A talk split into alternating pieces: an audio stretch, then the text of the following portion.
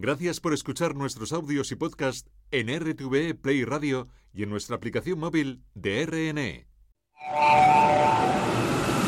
Atención, lo que vas a escuchar ahora es completamente cierto. Hola mundo, dice Ginny Rometty. Algunas personas llaman a esto inteligencia artificial, pero la realidad es que esta tecnología nos mejorará. Así que en lugar de inteligencia artificial, creo que aumentaremos nuestra inteligencia. Y con esto empezamos Raíz de 5.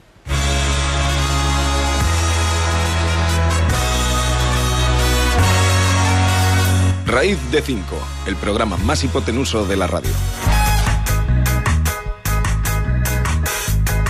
First I saw you standing there, eyes so wide beneath your head, coat worn blacker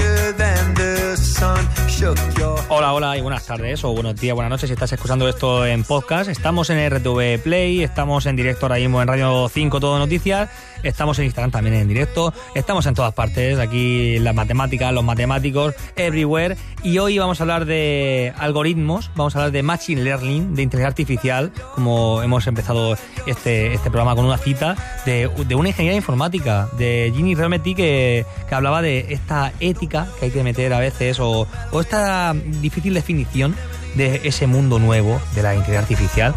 Y hoy quiero que hablemos de esto. Espero que os guste. Eh, aceptamos mucho, muchas sugerencias, pero primero vamos a presentarnos. Estoy aquí, yo soy un, cateto, ya sabéis, Santi García Cremades, un cateto aquí eh, al uso, pero trabajo con otra cateta que es Elena Jornet esta semana a los mandos que me dice cateta, cateta y bueno, los dos somos catetos, pero gracias a, aquí a todos vosotros trazamos esa hipotenusa, ese triángulo rectángulo definitivo, eh, ese raíz de 5, que si un lado es 1, otro lado es 2, calcularlo, calcularlo, aplicar el teorema de Pitágoras que estáis ahí, aplicar lo que es raíz de 5 y ya con esto empezamos porque tenemos mucho que tratar y mucho mucho que pensar, mucho que pensar. Generalmente se tiene la concepción de que para construir modelos de Machine Learning basta con utilizar aquellos que se encuentren anteriormente en librerías, con lenguajes de programación predeterminados y que solo requieren de la acción de introducir la información necesaria, que puede ser simplemente datos anteriores y, y ya está. Lo anterior es totalmente incorrecto, es decir, es muy importante crear modelos y hoy quiero que hablemos de esto, cómo creamos un modelo matemático para hacer Machine Learning, esa caja negra que usan los informáticos. Hablaremos de todo esto, pero antes de nada tenemos una sección que es la vuestra, la de los oyentes. Como he dicho, estáis aquí en Instagram, si queréis dejar mensajitos, dejarlo por aquí, pero también podéis participar activamente aquí con, con vuestro, con vuestra voz, con vuestras ondas radiofónicas, mandando un audio de WhatsApp al 687-229373. Audios de WhatsApp ace- aceptamos como el de aquí, el de la Federación Española de la Sociedad de Profesores de Matemáticas, que nos mandan recomendaciones cada semana de lo que hay en las matemáticas españolas, los eventos y este tipo de, cositas. Vamos a escucharlos. La Federación Española de Sociedades de Profesores de Matemáticas ha aprobado una nueva convocatoria de proyectos solidarios que están encaminadas a mejorar las condiciones educativas en colectivos, comunidades o países que lo requieran. El plazo para presentar las propuestas finaliza el 15 de febrero de 2023 y toda la información está disponible en la página web de la Federación www.fespm.com.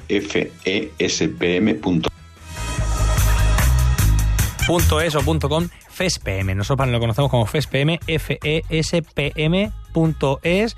Ahí participáis y tenéis mucho margen, más margen casi que lo de Ángel Martín en el Wizzing, que lo ha anunciado para diciembre de 2023. El otro día estuvimos con él y decíamos, Ángel, eh, ¿no, ¿no te has enterado que de vez en cuando pasan cosas locas aquí en, esta trilogía apocalíptica que estamos viviendo últimamente?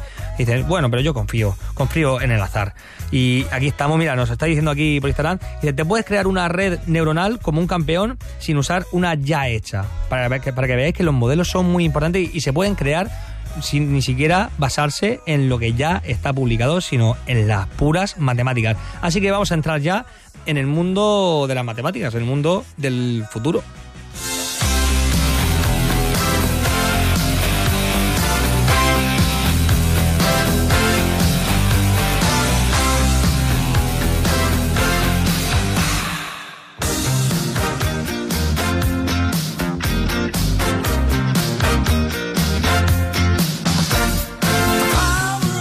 Escuchamos aquí The Power of Love, estamos en el futuro, evidentemente, es el presente. Realmente es el presente, pero parece cosa de, de ciencia ficción. Si hablamos de inteligencia artificial, pensamos en, en, cosas muy locas. Hay música hecha por inteligencia artificial, hay respuestas que, que nos sorprenden cuando hablamos con una inteligencia artificial.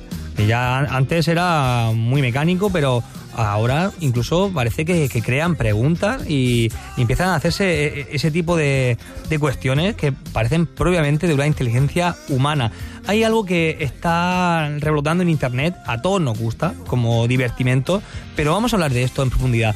Eh, hablo de Stable Diffusion, no sé si lo conocéis. Stable Diffusion, eh, lo habréis visto seguramente en algún perfil de Instagram, estas ilustraciones, estas mmm, fotografías locas que aparecen de gente a través de fotografías anteriores. Es decir, es una inteligencia artificial que aprende de tus fotografías para generarte una nueva con el estilo que tú quieras. Puede ser un estilo futurista, eh, pixel art, así todo pixelado. Puede ser estilo Van Gogh, estilo Picasso. Y una foto tuya puede estar hecha como si fuera una obra de arte por esta inteligencia artificial hecha con Dreamwood y así te enseña nuevos conceptos, ya digo, como personas, animales, objetos o estilos artísticos. Es algo bastante sorprendente y a, y a la gente le gusta porque es algo nuevo, sobre todo a nivel de IA o AI, que le dicen los, los ingleses, inteligencia artificial. Y hablamos de un, mecanismo que aprende de la experiencia. Y es que os quiero contar un chiste, no es muy gracioso, pero explica lo que hace una inteligencia artificial. Dice así el chiste, vamos a, a quitar la música de, para poner ahí ambiente de chiste. Me imagino ahora mismo el de la comedia y... Dice así. Una inteligencia artificial entra a un bar y le pregunta al camarero, ¿qué quieres tomar? Y dice la inteligencia artificial, pues lo que, lo que toman los demás. Vale, no, no es gracioso, pero es la realidad. Lo que hace una inteligencia artificial es aprender de la experiencia como nosotros en la vida, como todo lo que hacemos, que siempre está basado en lo anterior. Incluso hay otro chiste más, que aprovecho este momento tan eufórico para lanzarlo, que dice así. Eh, inteligencia artificial, definición, lo que hacen los informáticos para no decir lo que están haciendo. Vale, no es muy gracioso, pero también es verdad. Hay que explicar lo que estamos haciendo en tecnología, en ciencia, hay que explicar las matemáticas que hay detrás. Y para romper esta dinámica de chiste malo, quiero que escuchemos una música, una música hecha exclusivamente con IA, con inteligencia artificial. Eso no lo ha hecho un humano, lo ha hecho un ordenador.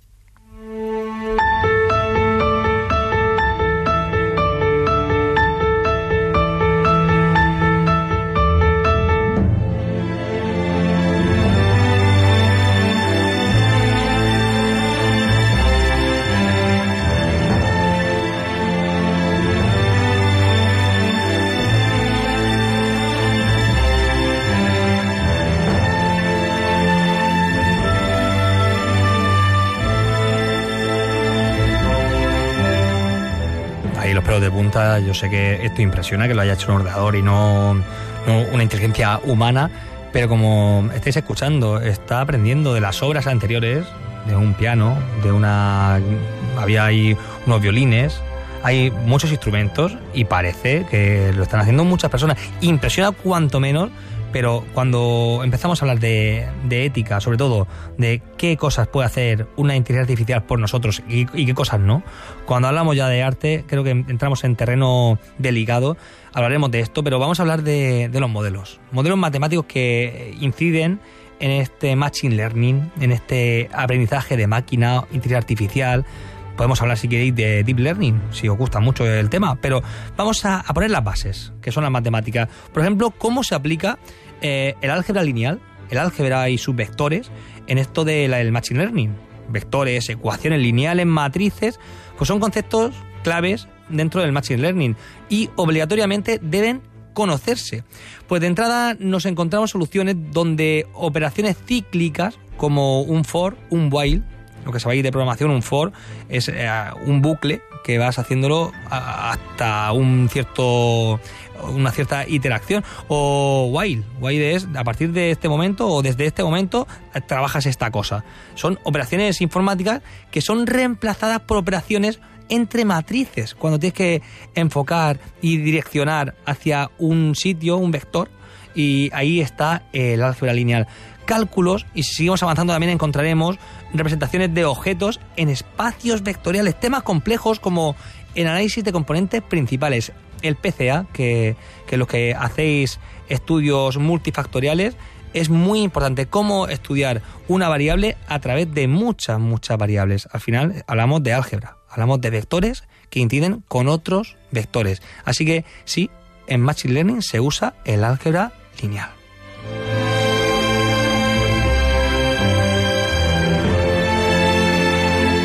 También algo que os encanta, os ha encantado, os ha perseguido también en parte, que son las derivadas, las integrales, pues sí, el cálculo diferencial, el cálculo integral, el multivariado, que es un compendio de, de estos dos, también está implícito en los temas de, de inteligencia artificial, de Machine Learning. Resulta bastante útil conocer sobre integrales y derivadas parciales al momento de revisar las funciones de optimización.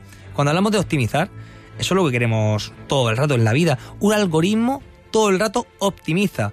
Por ejemplo, el algoritmo de Instagram optimiza el tiempo mm, de búsqueda, eso Google sobre todo, te optimiza el tiempo de búsqueda de la pregunta que tienes. En Instagram te optimiza el tiempo de búsqueda para que no te vayas de Instagram, que es lo que quiere Instagram, que tú te quedes el máximo tiempo, que es esa optimización, máximo tiempo de uso de la aplicación. Lo pasa lo mismo en TikTok, que entras para dos minutos y acabas dos horas. Pues para eso se usan mm, podría hablar de matrices hessianas, que se usan mucho para optimizar. Podríamos hablar de eh, la función de Lagrange. Todo está basado en derivadas integrales. Y aquí se usan para eso, para llegar al punto óptimo para ese máximo o ese mínimo, en ese caso. Si queremos minimizar nuestro tiempo, pues buscas el mínimo, una derivada igual a cero. Y si quieres un máximo, pues también buscas una derivada igual a cero donde esté ese máximo tiempo o el máximo número de clics que quieres en una publicación. Todo está optimizado en Internet y por supuesto el Machine Learning. Y la inteligencia artificial usa muchísima eh, cálculo diferencial e integral.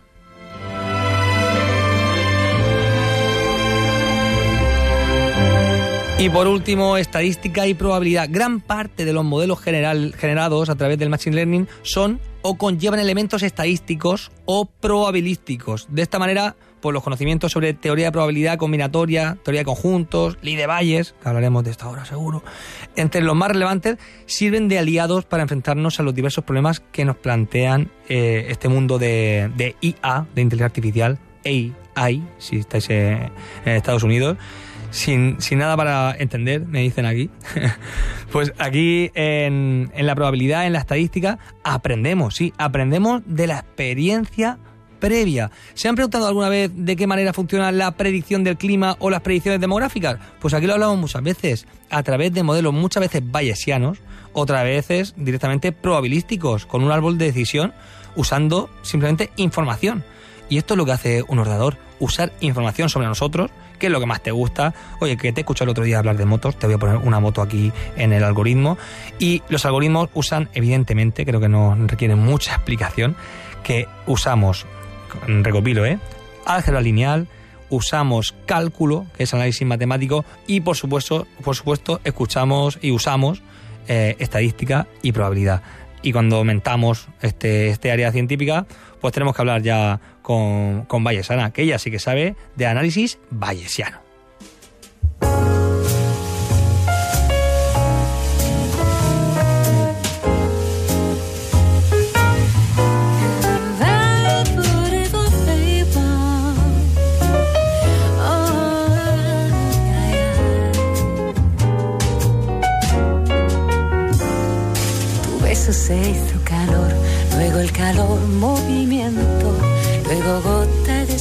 Y por mucho que la escuche, no dejo de aprender siempre de Anabel Forte, de su libro, que lo estoy disfrutando muchísimo, lo digo siempre, pero es verdad.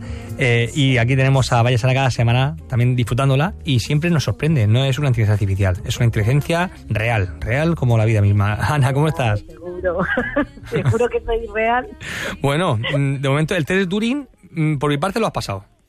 Vale, vale. O sea, un poco de empatía tengo, ¿no? Sí, sí, más, más que, más que mucho, mu- muchas otras personas, por lo menos.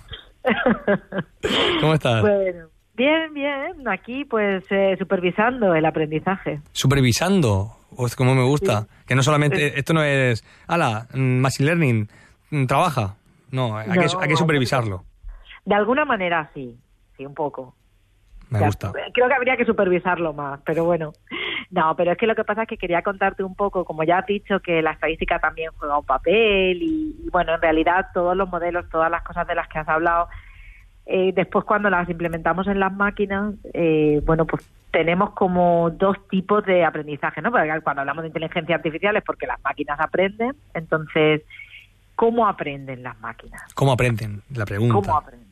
Esa es la pregunta. Entonces, yo te traigo dos ejemplos de aprendizaje, dos tipos de aprendizaje. Uno es lo que se llama el aprendizaje supervisado. ¿Vale? Que esto es como los niños pequeños. Todo niño pequeño, vas con él por la calle y le dices, mira, eso es un perro. Y entonces el niño va distinguiendo que es un perro. Bueno, Lo vuelves, le dice, otro esto es un guau guau al principio. Esto es un guau. Sí, este, este es un problema. Pero bueno, tú me entiendes.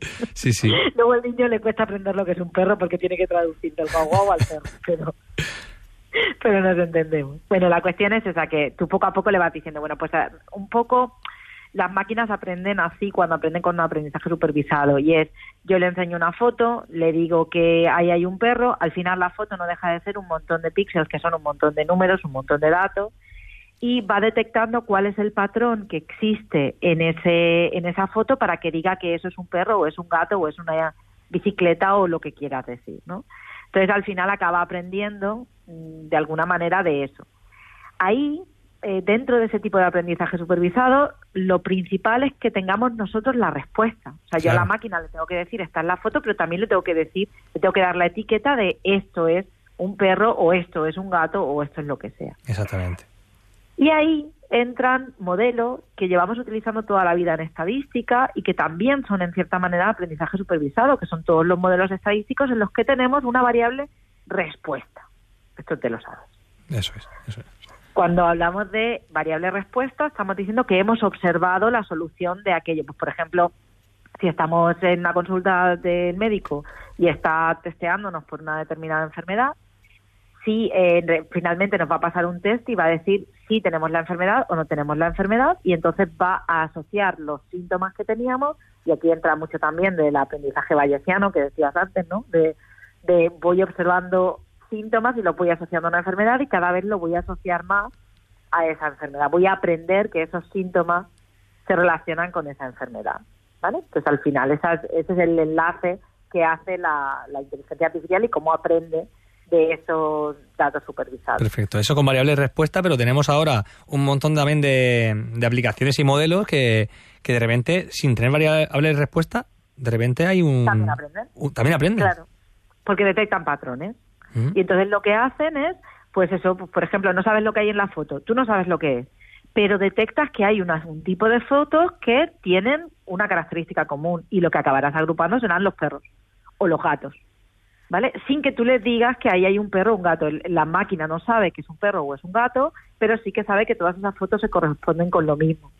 Aquí, por ejemplo, esto sirve también pues, para detectar patrones en neuroimagen. Nosotros tenemos una imagen y podemos ver que hay determinados píxeles o voxels en este caso, porque son en tres dimensiones, que tienen unas determinadas características que podemos agrupar y que podemos acabar separando a las personas que pueden estar enfermas de las que están sanas solo a partir de analizar imágenes sin saber realmente si están enfermas o sanas. Y luego podemos quizá después compararlo con otro tipo de registros, pero podríamos aprender de esa, eh, de esa idea. Y bueno, así se puede agrupar, pero claro, necesitamos un, montón de datos, necesitamos miles y miles para eh, Sí. en- entender que hay ciertos patrones que se pueden eso clasificar de esa manera. Claro, y aquí hay que tener un poco de cuidado. Porque ¿qué pasa? Que las entrenamos con miles y miles de datos y nosotros nos confiamos de, Buah, si tenemos miles y miles de, nat- de Esto no datos, puede fallar. eso no puede fallar nunca jamás. Pero tenemos que llevar cuidado con qué datos entrenamos, ya sea supervisado o no supervisado, esos miles de datos de dónde salen. Y te pongo un ejemplo muy claro. Imagínate que estás intentando detectar Alzheimer. Tienen miles y miles de datos, pero todos los datos que tienen vienen de personas que han acudido alguna vez al neurólogo. Claro, esas personas tienen una predisposición porque quizás si han acudido al neurólogo es que tienen unos síntomas previos.